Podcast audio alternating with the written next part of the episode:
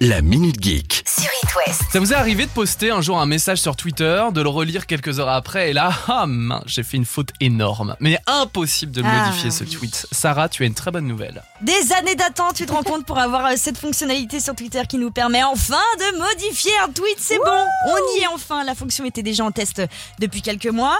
Euh, C'était la plus demandée par les utilisateurs, ça c'est logique. Mais il faut savoir que maintenant, pour modifier ce tweet, son tweet, il y a une règle. Le temps.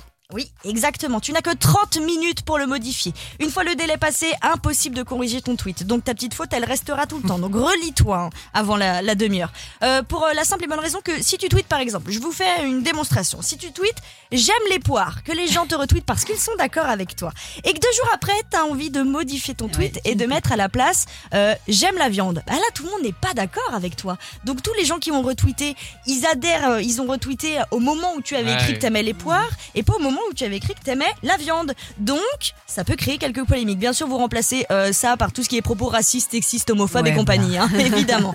Euh, bref, petit pas pour euh, Twitter, grand pas pour les utilisateurs. Deuxième news, Sarah, on part au pays du soleil levant. Ah, justement, attends. C'est pour nous mettre dans l'ambiance. Ça y est, j'y suis moi. Ah, oui, j'y suis aussi.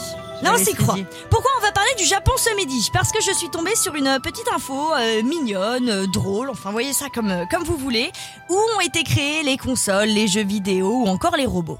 Le Japon. Ah, Japon. Voilà, ça paraît plutôt logique, bonne Voilà. réponse. Merci. Et quand on pense au Japon, forcément, on pense aux avancées technologiques. Et figurez-vous que le Japon est l'un des rares pays à utiliser encore des disquettes.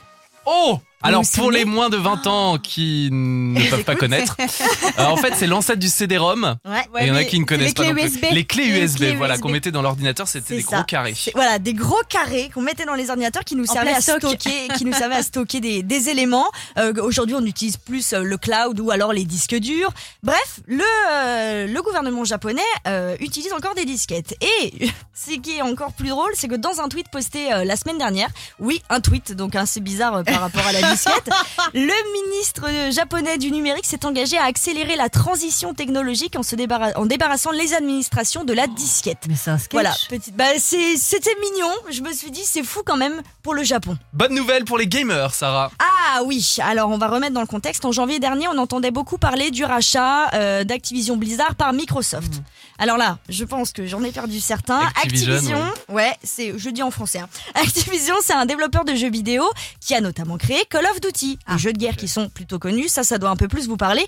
Et le problème, c'est que Microsoft a développé des Xbox. Donc, à ce moment-là, venait la grande question du mais si Microsoft rachète Activision, donc il a et Xbox et Activision. Hmm. Ça veut dire qu'il y aura plus que les jeux euh, Call of Duty ne seront plus que sur Xbox et Ah les là joueurs là là PC et PlayStation ne pourront plus y jouer. Gros dilemme. Et euh, la question est est restée en suspens pendant des mois. Sauf qu'on a enfin la bonne nouvelle, tout le monde pourra continuer à jouer à Ah. Call of Duty sur console. Un accord a été signé entre Sony et Microsoft pour donner l'accès aux futurs euh, jeux à tout le monde et ce pendant plusieurs années. Les copains gamers et gameuses, eh bien, vous pouvez donc souffler un bon coup.